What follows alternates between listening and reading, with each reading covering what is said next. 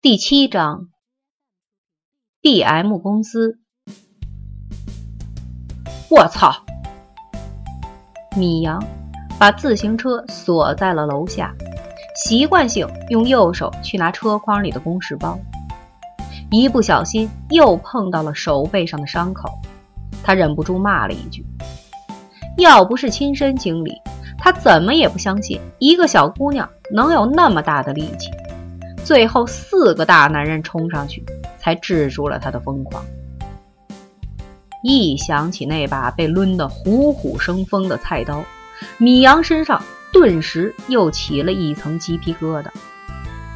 虽然干了一年多的刑警，杀人、抢劫的、放火的也见得多了，但是碰上丧尸神智发狂的，米阳还真是头一遭。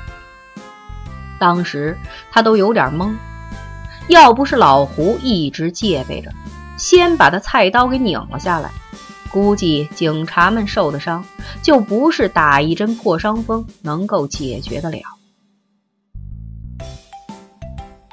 米阳一步步的往楼上爬，只觉得自己全身酸痛。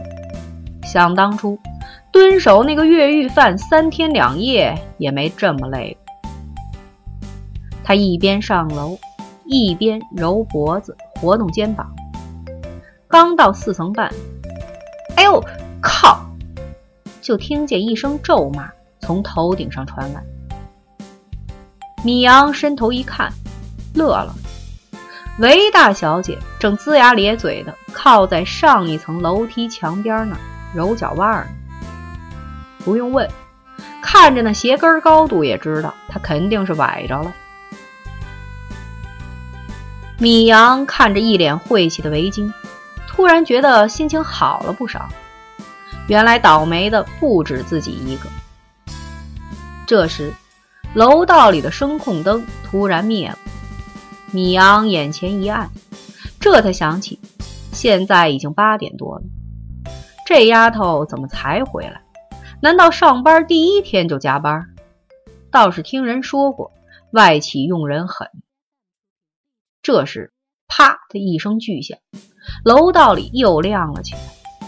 米阳眯了眯眼，发现是围巾把皮包拍在了墙上整出的效果。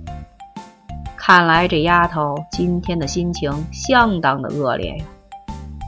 米阳正想玩笑两句，刚一张嘴，却不经意发现围巾因为抬腿揉脚，弄得那 A 字裙一个劲儿的往上拱。这会儿，那丝袜的边缘在楼道昏黄的灯光里若隐若现。米阳猛地把眼光调转了回来，然后特刻意的干咳了一声。米阳听见动静的围巾偏身往楼下看了一眼，米阳做出一副才看见他的样子，走上楼来。哟。这不是新出炉的白领小姐吗？哼，彼此彼此，新出炉的片警先生。维京瞪了他一眼。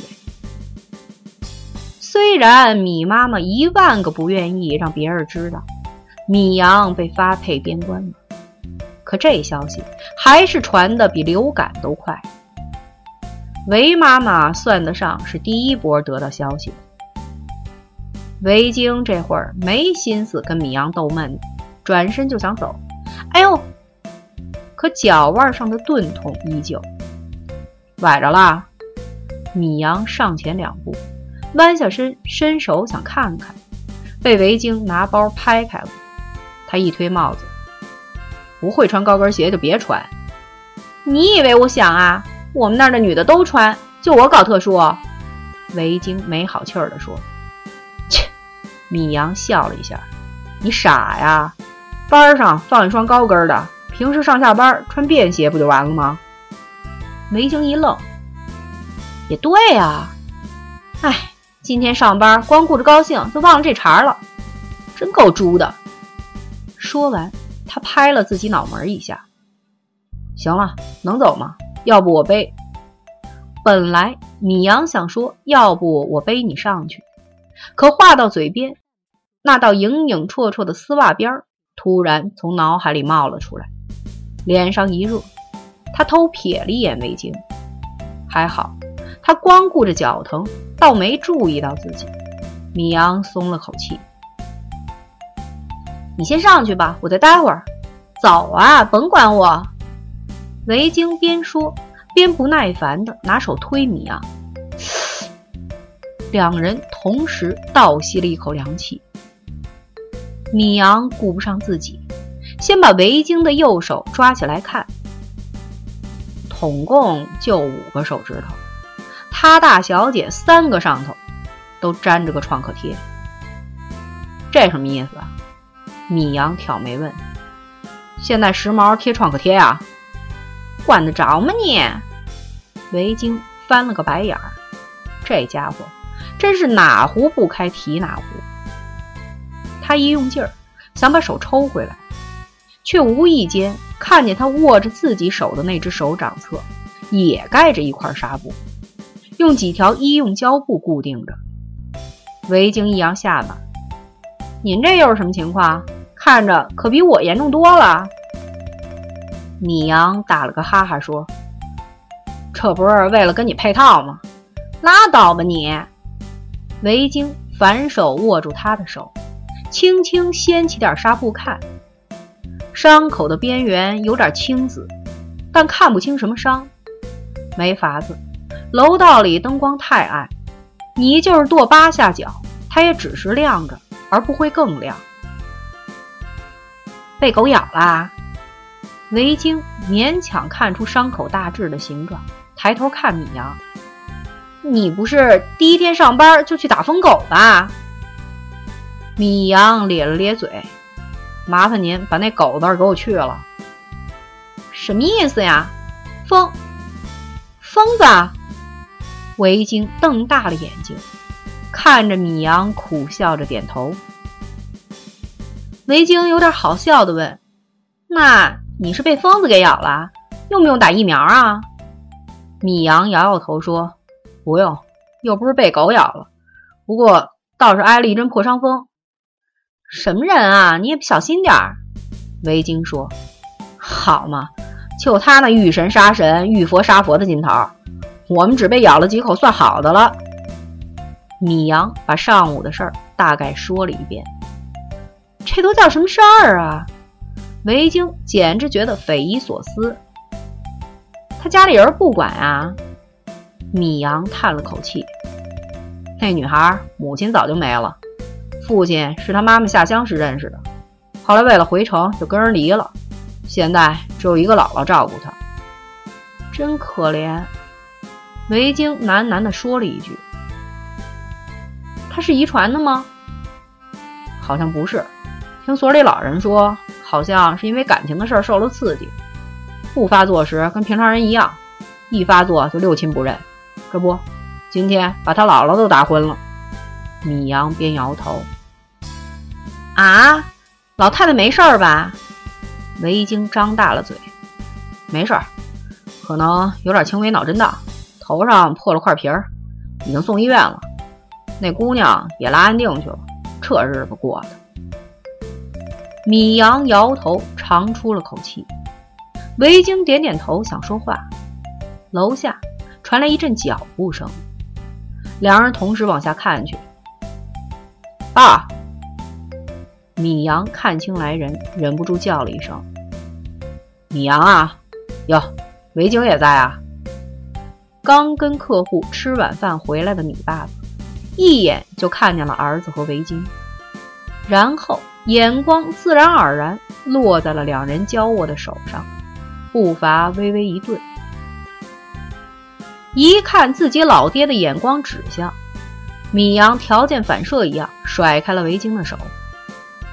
维京不防备，吓了一跳，手指还被甩得挺疼。干什么呢？他忍不住抱怨了一下。这已经很客气了，要不是米爸爸在这儿，早就打回去了。米阳特尴尬，其实拉了手也没什么。小时候俩人还一起上厕所呢，长大之后打打闹闹那是天天有，也不知道自己今天是怎么了，都是那丝袜闹的。米阳狠狠地想：“以后得提醒这丫头少穿这玩意儿。”维京，你这是刚下班啊？米爸爸微笑着走了上来：“是加班来着。”维京礼貌地说。虽然米妈妈劲儿劲儿的不太招人喜欢，但是风度翩翩的米爸爸，维京还是很欣赏。从小到大，米爸爸对维京都很好，不像米妈妈总是扬着下巴跟自己说话，笑的时候也皮动肉不动的。听你阿姨说，你去了 B.M 公司，那可是有名的外企啊，真不错。米爸爸语出真诚，维京只微微一笑。还行吧，他心里有点苦。这话要是早上听了，自己一定会特得意的假谦虚几句。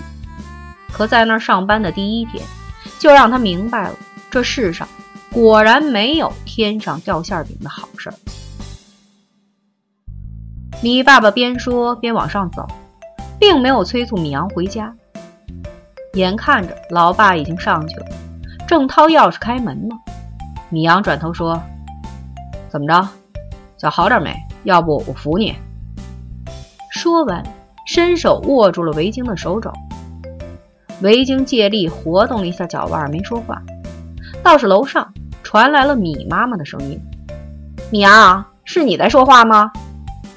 话音未落，米妈妈从楼上探出头来，她一眼就看见了儿子正和维京粘在一起。她心里立刻不痛快起来。本来就不喜欢维京，虽然不是说这女孩有多讨厌，但谁让她有一个讨厌的妈呀？再说，学习长相什么都一般，跟自己的儿子没法比。可现在自己儿子当了片儿警，他倒成了外企白领了。瞧这几天许淑琴那德行样！干什么呢你？赶紧回家呀！哟，维京也在呀，才回来呀？怎么这外企也三班倒啊？那跟工人还有什么区别呀？米妈妈开玩笑似的说，可惜脸上却没什么笑模样。维京眉头立刻皱了起来，心说你什么意思呀？一口一个工人，你老公当初不也是工人？他勉强扯动了一下面皮。我加班。说完，转头狠狠地瞪了米阳一眼。米阳只能无奈地摸摸鼻子。围巾咔咔的踩着高跟鞋上了楼，拿钥匙开门，然后冲米妈妈假笑了一下，咣的一声关上了门。什么态度？米妈妈越发不忿。米阳三步并作两步上了楼。妈妈，赶紧进屋吧。边说。边往屋里推他老娘，不是你说这丫头，我好心好意问她，竟然给我脸子看，怎么教的呀？一想起对门最近春风得意的韦妈妈，一向事事争先、高高在上的米妈妈，自然迁怒在了维京身上。见米阳往屋里推他，他更生气，儿子到底帮谁？他还想说两句，行了，儿子的手受伤了，你没看见呀？早就进屋的米爸爸淡淡说了一句：“米妈妈这才被转移了注意力。”米阳赶紧把屋门关上了。我呸！一直听着对门动静的韦妈妈呸了一声。刚才要不是老头子拉着自己，早就冲出去骂那个女人了。他还敢说自己女儿教养不好？什么东西啊！就他会教孩子，成天说自己儿子优秀。还不是犯错被贬去做个小片警？韦妈妈一肚子的火。妈，你别说了，关米阳什么事儿？坐在沙发上揉脚的维京说了一句：“就是，人米阳可是个好孩子。”维爸爸帮腔了一句：“他正在吹一杯热水。来，闺女，喝点水。累坏了吧？怎么今儿第一天就弄这么晚？都干什么了？是啊，还有。”你这手怎么回事啊？维妈妈也走过来问。唉，韦京极凄惨的长出了一口气。爸，我今天好像在邮局上了一天的班儿。嗯，维爸爸不明所以的跟维妈妈对看了一眼。维京举起右手，三个手指一万个信封。什么信封？维妈妈越发糊涂。我今天的工作呀，我粘了小一万个信封，还搭上三根手指头。韦京摇了摇自己贴满创可贴的手。啊！韦氏夫妇同时说。第一天早上，踌躇满志的韦京领了一个笔记本电脑，一套办公用品，也有了自己专属的座位。当坐在转椅上，看着收拾的整整齐齐的桌面时，再看看周围其他正在忙碌的同事，那不时蹦出的英文单词，维京真的有种不一样了的感觉。上午基本上没什么事儿，他的老板出差去了，team 里其他同事也都不在，只有一个跟他一样做馒头的小女生留了下来，带他入职。team。这是维京学会的第二个外企用语，因为小女生一直在踢来踢去的。刚开始维京没懂，后来才明白，这是说部门团队的意思，赶紧也就跟着踢了。至于第一用语，自然是那个做不来馒头。不用问别人，一签合同的时候他就明白了，就是一个小时工，按时间拿钱。六个月一千，一小时十三块钱，加班按照劳动法标准，给上四险一金。至于什么 double pay、bonus，那你想也不要想，这都是人正经的 regular 才有的福利。当然，这个时候的维京还啥也不懂，觉得能在 BM 当个小时工已经很光荣了。等中午吃过饭，电脑安装好之后。维京的第一个刺激就来了，刷刷刷，进来五六个邮件，一水儿的英文，看得维京直晕，哆哆嗦嗦的挨个打开来看。还好，前几个都是群发的一些公司例行邮件，什么公司新闻啊、人员变动啊，可以不用管。可最后一个却是 Jane 发出来，虽然他人在香港。却没忘了今天进新人。维京借着金山词霸看明白了，大意是欢迎自己。果然没一会儿，好几封回信就都到了，都是那些还没见面的 team 里的同事发来的。维京立刻出了一身的汗。很显然，这邮件不回不行。可你说明明都是中国人，干嘛非用英文发邮件呢？可自己要是用中文回，也丢不起这个脸呀，别人会怎么想？费了半天劲，写了两句万话，可他自己看着都觉得勉强能靠个 Chinglish 的边儿，那离 English 还远着呢，打死也不敢发出去。正犯愁呢，滴滴，短信响了。维京一看是桃香的，问他上班感觉如何。维京顿时茅塞顿开，噼里啪啦发了个短信过去。没一会儿，桃香回过来了。维京心满意足的把那几句英文照抄了上去，发出，这才松了一口气。艾薇，艾薇，维京，啊！维京这才反应过来，赶紧回神儿，怎么了？另一个做馒头的小姑娘艾米正瞧着他。我叫你半天了，没听见啊？对不起啊，刚才发邮件呢，没听见，抱歉啊。维京陪笑说：“Anyway，你跟我来一下。”艾米无所谓的耸耸肩，转身就走。维京赶紧起身跟上，偷偷擦了擦脑门上的汗。一路上，维京跟催眠似的在心里重复。你叫艾薇，你叫艾薇，你叫艾薇。话说，这名字也是维京从金山里找的。那里面不是有一个人名库吗？他以前看着别人有个英文名字就挺羡慕的，轮到自己，那不得找个好的？整整研究了一个下午，最后选了这个，跟自己维姓比较靠近。貌似很多人取英文名字都会这样。左转右转的到了一间小会议室，艾米一推门，维京就吓了一跳。不大的屋子里堆满了一包包的信封。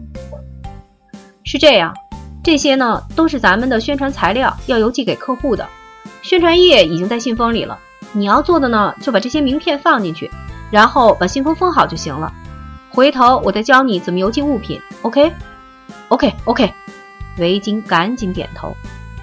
艾米转身就往外走，到了门口又回头说了一句：“对了，你尽快啊。”这说这个很急的，你要是有问题就问我。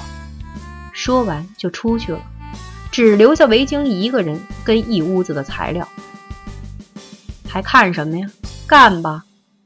维京先打开一包信封，果然里面都有宣传彩页，塞进去一个名片，把信封上的粘条撕掉，一贴就行了。虽然工作简单机械到白痴。但是连着干了三个小时以后，维京觉得自己头晕眼花的，离白痴也不远了。第一天就这样，维爸爸问：“那您还想怎么样啊？